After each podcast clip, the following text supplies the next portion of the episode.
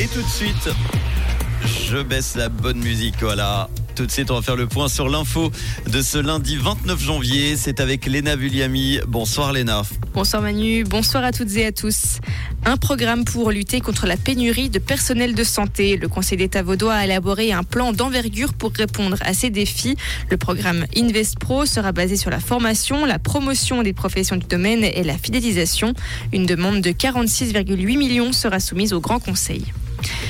Quelques 6000 interventions sur le réseau des CFF sont prévues en Suisse romande en 2024. Une vingtaine d'entre elles auront un impact marqué pour les passagers. Un des gros dossiers de l'année sera la suite de la modernisation des lignes de la Broye débutée l'an dernier. Il faut notamment automatiser les infrastructures.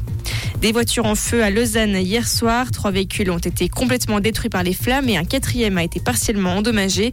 L'incendie qui n'a fait aucun blessé a été provoqué par une voiture qui venait de sortir de l'autoroute. Le feu s'est propagé à d'autres véhicules stationnés à proximité. Les agriculteurs bloquent des autoroutes en région parisienne. La tension monte d'un cran avec le siège annoncé. La mobilisation partout en Europe fait craindre une semaine de tous les dangers entre paysans en colère et forces de l'ordre françaises. Les patrons du premier syndicat agricole français sont conviés à Matignon en fin de journée pour une rencontre avec le Premier ministre Gabriel Attal.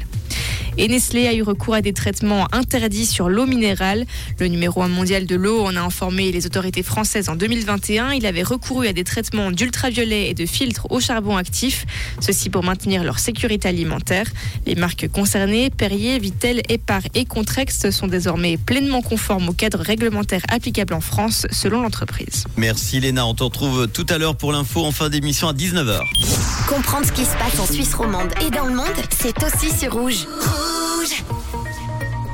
La météo pour demain mardi, ce sera assez ensoleillé avec des passages nuageux parfois denses. Sur le plateau, on aura des bandes brouillard ou de stratus avec un sommet autour de 600 mètres. Ça devrait se dissiper demain après-midi.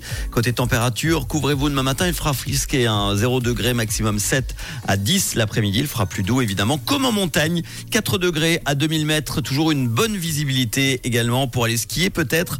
En tout cas, on fera un point sur la météo des neiges dans 30 minutes.